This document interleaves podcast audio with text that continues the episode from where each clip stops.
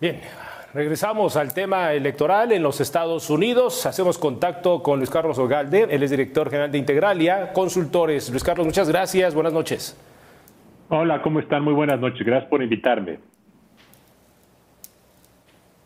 Al contrario, Muchas gracias, Luis. Al contrario, por la, gracias por la confianza.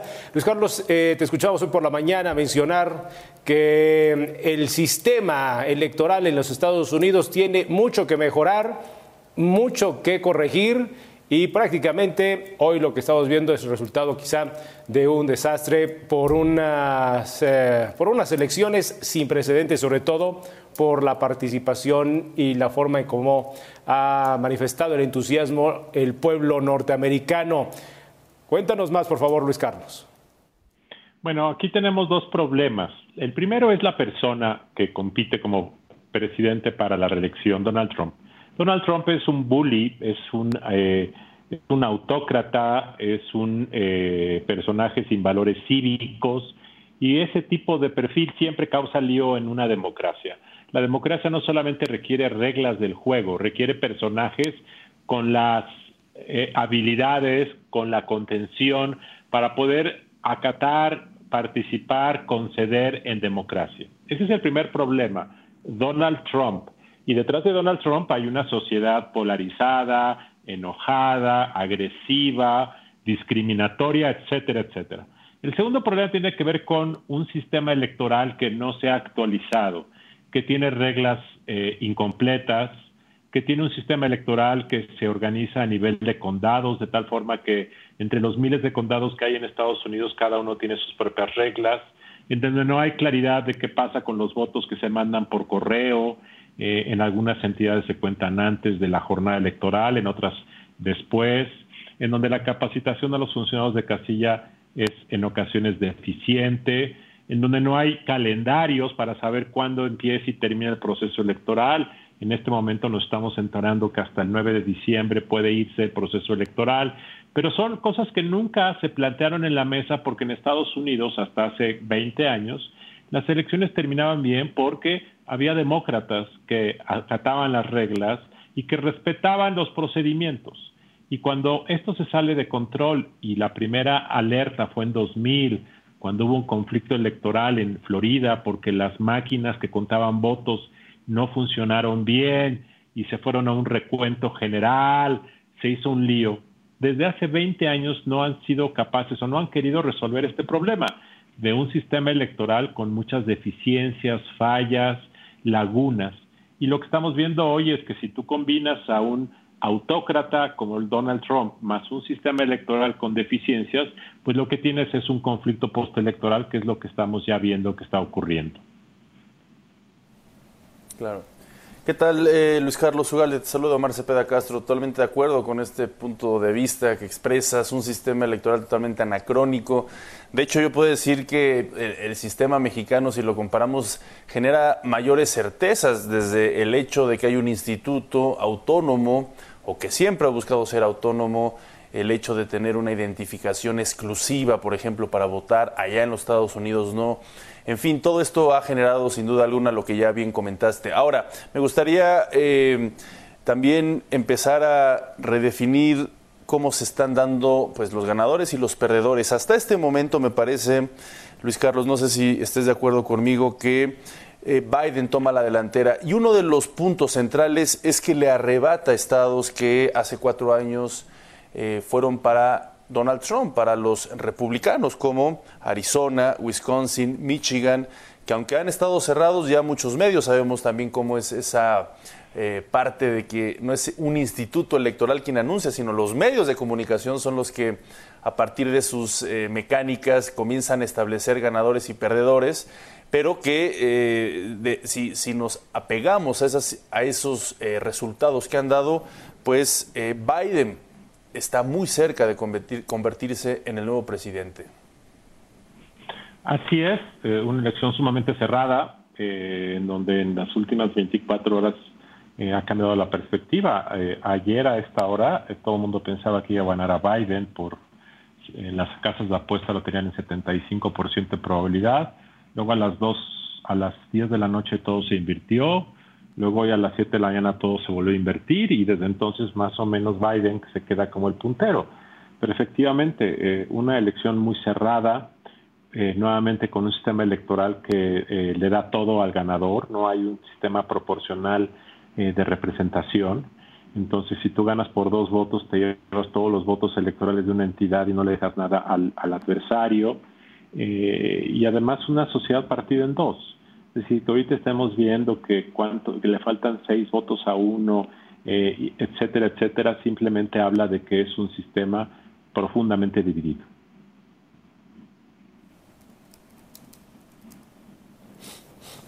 Y en ese sentido, Luis Carlos, ¿qué pasa? ¿Qué ocurriría? ¿Qué ocurriría? ¿Cuáles son los escenarios si Trump impugna el resultado de estas elecciones?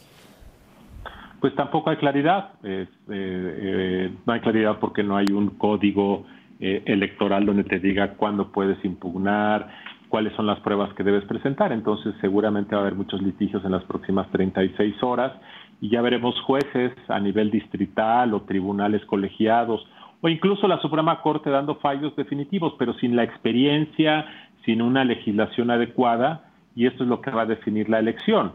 Biden se perfila como el ganador, salvo que Trump tenga algún éxito en donde alguna corte diga hay que haya un recuento o se suspende el conteo de votos. Yo espero que finalmente Biden sea el triunfador. Ahora, ¿consideras que la Corte Suprema, eh, Luis Carlos, pueda tener un juego relevante, una decisión final, si es que se judicializa este proceso, si es que Trump comienza a poner estas eh, trabas?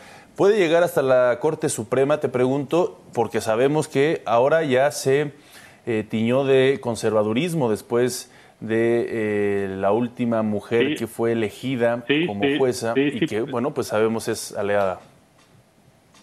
Sí, sí puede llegar a la Corte, pero nuevamente no tenemos precedentes, eh, no sabemos cuáles van a ser los criterios, no sabemos cuál es la impugnación. Es decir, no, no, no tengo idea. Eh, la verdad es que no sabemos, pero hasta ahora no parece haber ninguna razón válida para que Trump impugne, bueno, ya está impugnando, pero no, no parece haber ninguna razón para que un juez le diera la razón en ninguno de los casos que están hasta ahora siendo impugnados. Luis Carlos, a ver, entonces, las grandes lecciones que hoy tiene el pueblo americano de su desastroso sistema electoral, si los pudieras enumerar en cinco puntos, ¿cuáles serían? Primero, eh, que no hay eh, eh, estándares parejos para todos, cada condado tiene sus propias reglas del juego. El segundo es que hay sistemas muy deficientes de logística electoral, porque cada condado organiza su método como quiere. Tercero, hay discrepancia en los mecanismos de identificación. Nuevamente, cada condado, cada estado tiene lo propio. Y cuarto, se trata de un sistema indirecto de elección del presidente, que a mí me parece que es un sistema que viene de hace 200 años y que no se ha actualizado y que me parece es muy antidemocrático que alguien pueda ganar el, el voto popular y sin embargo perder la presidencia. Claro, ahora aquella elección eh, que se recuerda donde fue Florida la que le otorgó el triunfo a George Bush por unos cuantos votos, al final de cuentas el candidato perdedor dijo pues lo acepto aunque le haya costado muchísimo trabajo eh, asimilar que obtuvo más votos, eh, más votos populares que los que ofrece el colegio electoral. Este juego también de la política estadounidense respecto a que pues si al final eh, el colegio electoral te da las, los números necesarios, pues lo tienes que aceptar, tienes que estar a la altura de estas circunstancias, aunque no te favorezca. Lo mismo pasó con Hillary Clinton hace cuatro años, que seguramente hizo un berrinche tremendo, pero al final tuvo que aceptar frente a Donald Trump. Se esperaría lo mismo de Donald Trump, pero al parecer, eh, ya lo eh, comentabas un poco, Luis Carlos, estamos ante un político de un perfil atípico, que es capaz de todo. Así es, no sabemos cuál va a ser su reacción, pero a quien puede pensar incluso que se pueda trincherar en la Casa Blanca eh, o que se puede ir desafiando al ganador y eso ya de por sí ya es una mala señal. Yo creo que habrá presidente de Estados Unidos el 20 de enero, pero creo que esta elección ya dejó un costo porque va a dejar una sociedad polarizada.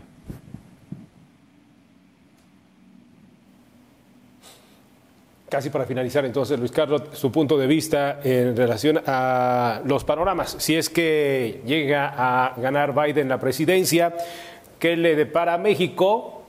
Y si hay una continuidad del caso de Trump, si los números le favorecen, o si hay un recurso legal que él pueda, que pueda judicializarse los resultados de elección y él resultará ganador, ¿qué le depara a México? Pues también es muy prematuro saberlo y decirlo, no tengo, nadie sabe. Eh, yo creo que lo que va a cambiar un poco en Washington si gana Biden es que eh, va a continuar eh, lo que venía haciendo Biden, Obama desde hace muchos años, que es una promoción más de los acuerdos de París en materia de energías renovables y eso tendrá un impacto en México porque el actual gobierno no tiene ningún interés en las energías verdes. Eso me parece una de las principales cosas que puede haber Muchos hablan de que Biden estará enojado por la visita que hizo López Obrador a Washington hace algunos meses. No tengo idea si eso sea, pero claramente eh, para el gobierno mexicano que no, no esté Trump pues será incómodo porque claramente en los últimos meses eh, ha, habido una alianza y claramente eso que no suceda, que gane eh, Trump, les va a significar algo de incomodidad. No sé más qué puede venir, habrá que esperar eh, habrá que esperar qué ocurre, pero creo que en este momento para Biden y para Trump, México no tiene eh, prioridad en su agenda, de tal forma que eso lo empezaremos a ver dentro de algunos meses. Ahora, finalmente, eh, sí me gustaría retomar esto que estás comentando, Luis Carlos se vería un cambio significativo en la forma de gobernar entre Biden y Trump si gana y si se confirma esta tendencia que está viendo actualmente en todos los temas o en muchos temas, en varios temas, ¿no? Yo creo que el gobierno de Trump fue un desastre y creo que Biden y, los demócratas, por supuesto, eh, podrían redirigir las cosas hacia otro extremo de lo cual hemos visto con Donald Trump. Sí, por supuesto, habrá un nuevo estilo, habrá una manera de hacer política, también hay que ver qué ocurre en el Senado, qué ocurre con la Cámara de Representantes, pero siento que todavía es muy prematuro para poder hacer un análisis sobre las implicaciones eh, que podría tener. Hay que ver qué ocurre y sobre todo cómo queda la distribución en el Congreso de los Estados Unidos. Gracias, Luis Carlos, por estar con nosotros. Buenas noches. muchas gracias. Buenas noches. Buenas noches. Bueno, me quedo, Omar, con las grandes lecciones para el sistema electoral norteamericano después de estos resultados. Eh, ha mencionado el propio Luis Carlos y otros expertos en, estas, eh, en estos engranajes electorales que pues todo radicaba en las buenas intenciones de los ciudadanos estadounidenses, pero nadie contaba con que Donald Trump, el disruptivo, pues pudiera tener esas injerencias ahora ya como presidente y que pudiera meterse en la posibilidad de judicializar un proceso electoral, en lo que dice el propio expresidente consejero del IFE en su momento, bueno, pues todo es tan incierto como lo que está ocurriendo ahora mismo en, eh, en los resultados finales, ¿no?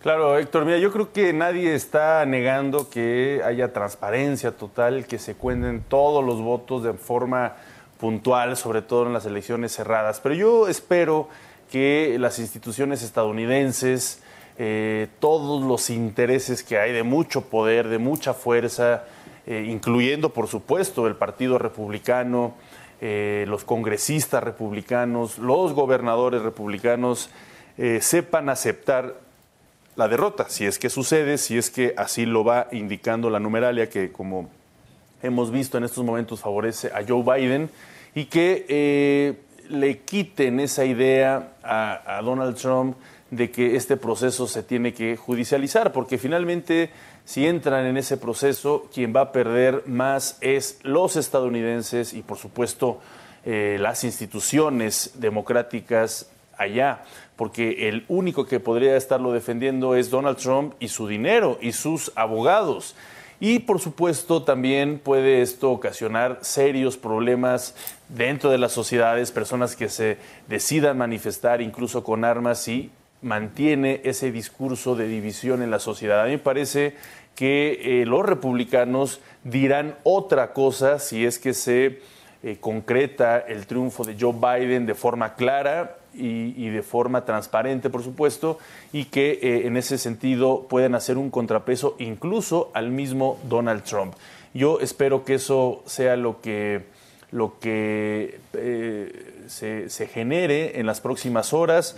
Como ya hemos visto, al parecer hasta mañana temprano, Nevada, que es el estado que le daría a Biden la presidencia, con 270 eh, votos electorales. En estos momentos hablamos de 264. Eh, Muchos medios ya están dando 264 eh, votos a Joe Biden y que con los seis votos de Nevada que se pondrán a conocer mañana llegaría a los 270 eh, votos electorales y por supuesto con ello el triunfo Héctor. Así que pues muy interesante lo que está sucediendo. También falta ver lo que eh, sucede en Pensilvania. Pensilvania que desde la tarde eh, se contabilizaba el 80%, a esto, hasta estos momentos se está contabilizando alrededor del 88%, pero se ha estrechado el margen de diferencia o el margen de ventaja que tiene Trump sobre Biden a un 4%.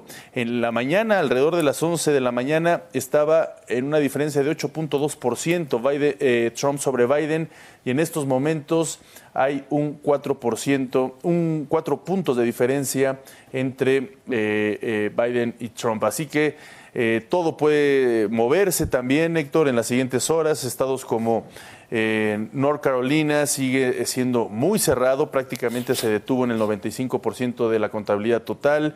Georgia también prácticamente se detuvo en el 93% en una votación muy cerrada.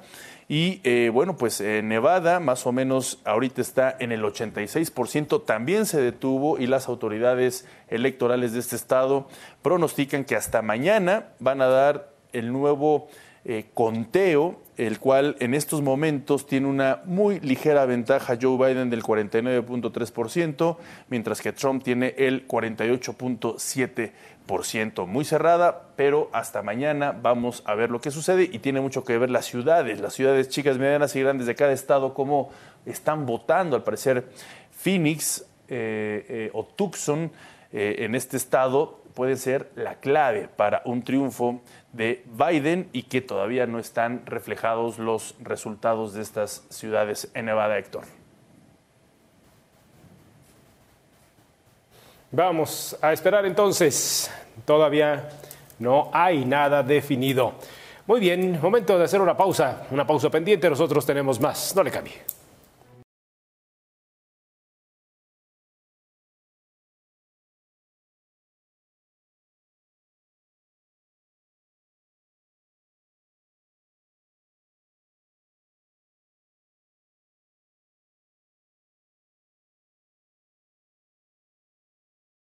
¿Cómo ha sido la conversación digital a lo largo de estas horas, intensas horas en los Estados Unidos y a nivel mundial en relación al proceso electoral de los Estados Unidos? Hacemos contacto ahora mismo con Jimena Céspedes, CEO de Metrix. ¿Cómo estás, Jimena?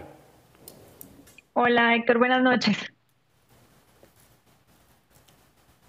A ver, les cuento ¿Por dónde comenzamos? a modo lo que hemos Les cuento a grosso modo lo que hemos venido viendo. Desde el domingo empezamos a hacer mediciones de la conversación en cuatro sentidos principalmente. Lo primero es que lo que medimos fue todas las personas que hablaban de la elección en español. En este caso fue una medición prácticamente de Latinoamérica, por decirlo así.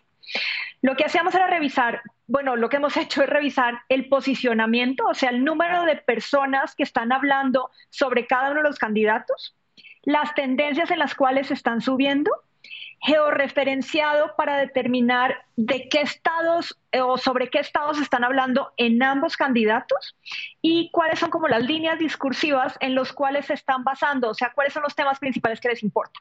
Y todo eso lo cruzamos con la actitud.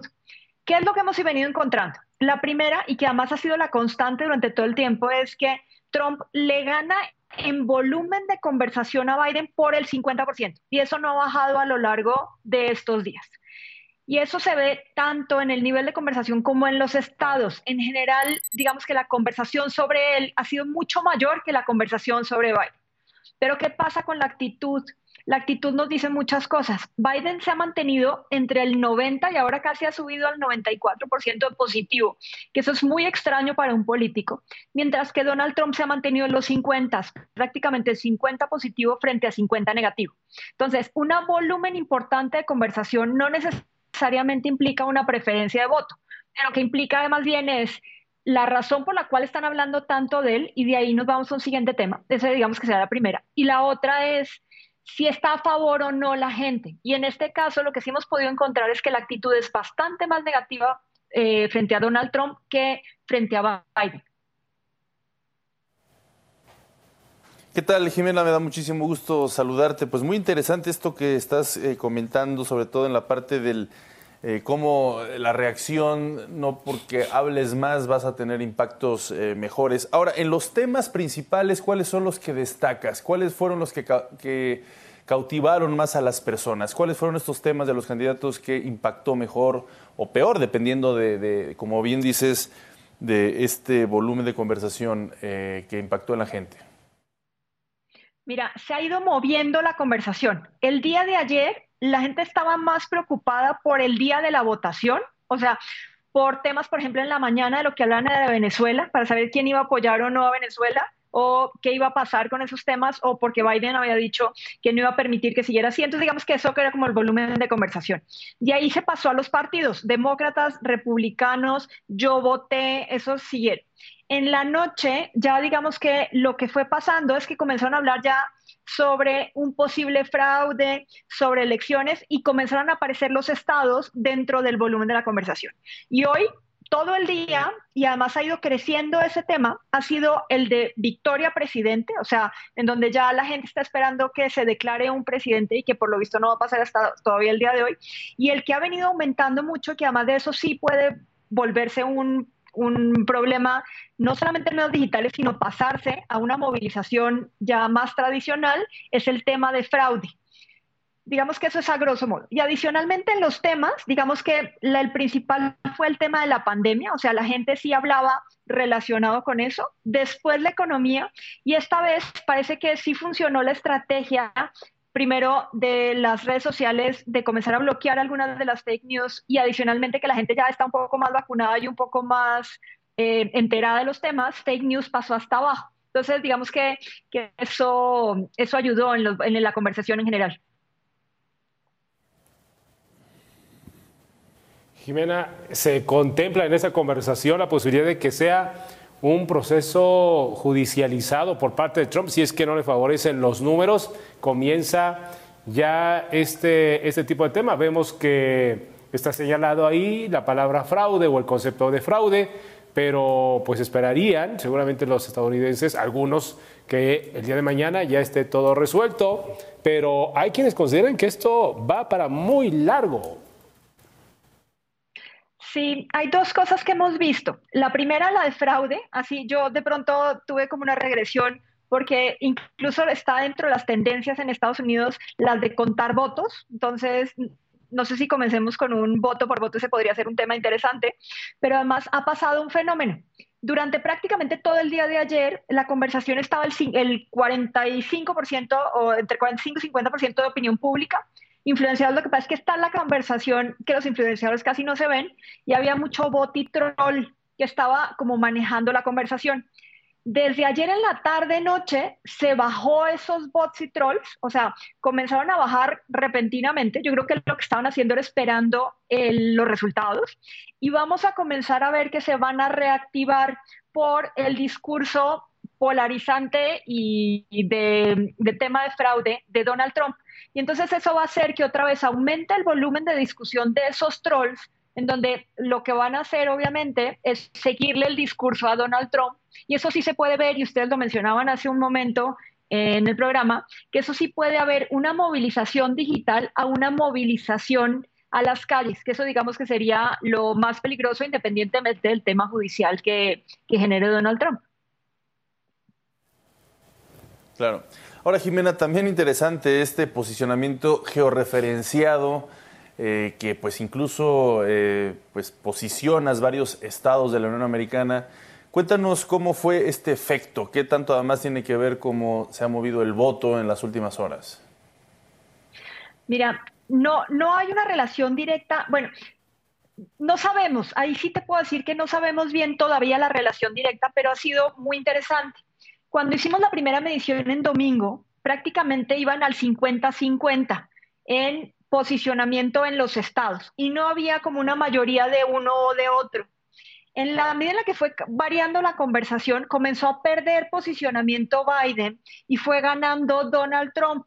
Pasó, haz de cuenta, del 55 al 45, 60-40, y hoy ya estamos en 65-35.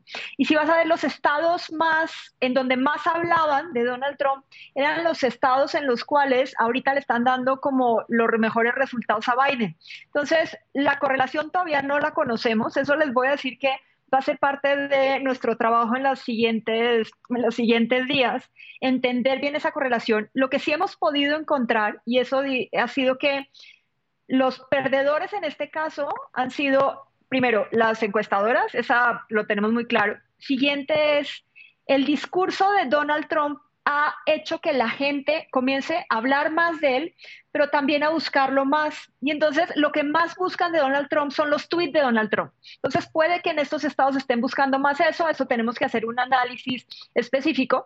Y como que yo, Biden ha sido más, más un, un tema eh, eh, o sea, la gente lo toma como menos agresivo, o sea, digamos que si gana va a ser por el discurso de odio contra Donald Trump, menos que por un buen candidato o porque la gente lo considere más dentro de los medios digitales, y eso de pronto es de las cosas que se está reflejando en esos mapas.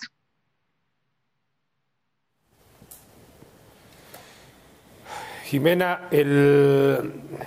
había escuchado, si no mal entiendo, a tu colega Javier Murillo, que esto también dentro de las lecciones que deja para el mundo, pero concretamente para los Estados Unidos y su maquinaria electoral, es digitalizar el proceso, utilizar la, inteligencia artificial para no estar a expensas y ante la indefinición y ante las amenazas de llegar a los tribunales electorales, ¿no?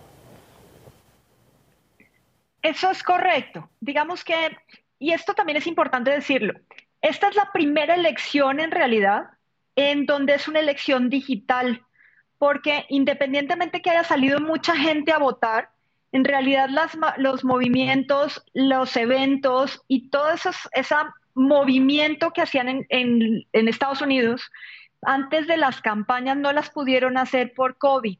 Entonces, ¿Quiénes ganaron en realidad? Sí ganaron aquellos que lograron mover digitalmente a la gente. Sí, o sea, el hecho que haya tanto voto a través de correo electrónico implica que hubo una, una actividad de los candidatos antes de, parece que Biden tuvo mejor actividad ahí. Digamos que también habría que reconocerle que, que, Obama ganó gracias a las redes sociales y eso puede que haya tenido un, un buen efecto dentro de esto pero lo que también hemos visto con Donald Trump es que él logró movilizar al final, o sea, los votos, los primeros votos que se contaron el día de ayer fueron de esa movilización de salir a las calles que logró Donald Trump. Entonces, digamos que esto va a ser, o sea, vamos a comenzar a ver en las siguientes semanas muchos especialistas preguntándose por qué las encuestas fallaron, porque lograron movilizar gente a las calles, si la, si la um, si, todo el tema digital logró hacer que fuera una, elección completamente digital, cuál sería el aprendizaje para las siguientes.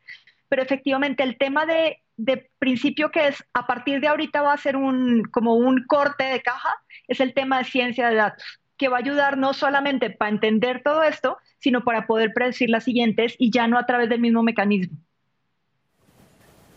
Claro.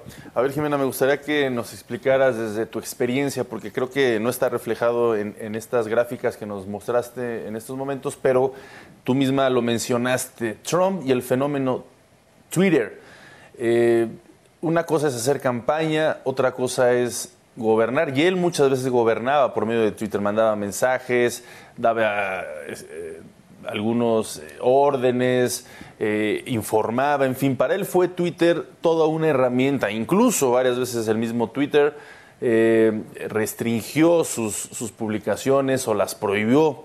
o las aclaró precisamente por las mentiras. ¿Tú consideras, ahora que está terminando al menos esta etapa, esta primera etapa de gobierno de, de Donald Trump, que fue para él un arma o una herramienta efectiva que le trajo mejores dividendos que, por supuesto, peores resultados? Porque muchos gobernantes pues también han dicho eso, benditas redes sociales, pero hay que saberlas usar y también los límites en, en, ese sentido. Mira, yo ahí sí te podemos decir, que además ha sido nuestra teoría, que quien salvó a Twitter fue Donald Trump porque Twitter iba en caída libre en la gente que se había pasado a otras redes sociales y que le estaba abandonando. En general, en general sí había un abandono completo de los primeros años antes de que llegara Donald Trump. Lo que permitió a Donald Trump Twitter fue poner su agenda y poner la agenda mundial. O sea, él ponía un tweet y ponía a temblar hasta Rusia. O sea, sí, sí él, él nos enseñó bueno, primero él subió las acciones de, Twitter y él puso la, como la primera línea en donde todo el mundo dejó de hacer comunicados de prensa y se volvió un tuitero experto. Entonces, eso digamos que sería lo primero que encontraríamos. La otra cosa es que Donald Trump es como es fuera ahí en Twitter. Entonces, eso no iba a cambiar y eso, digamos que le favorece en la medida en la que sigue poniendo la gente y la gente lo habla que aquí, por ejemplo, en México no lo hace a través de Twitter, el presidente lo hace a través de la mañanera, pero entonces digamos que es, otra forma de hacerlo. Allá lo hace a través de Twitter y digamos que ahí lo, lo, que pasó es que hubo una polarización y la polarización se vio dentro de esa red social, aquellos que están a favor y aquellos que están en contra. Entonces hay la movilización sí fue a través de medios digitales porque efectivamente no había tanto contacto físico en estos,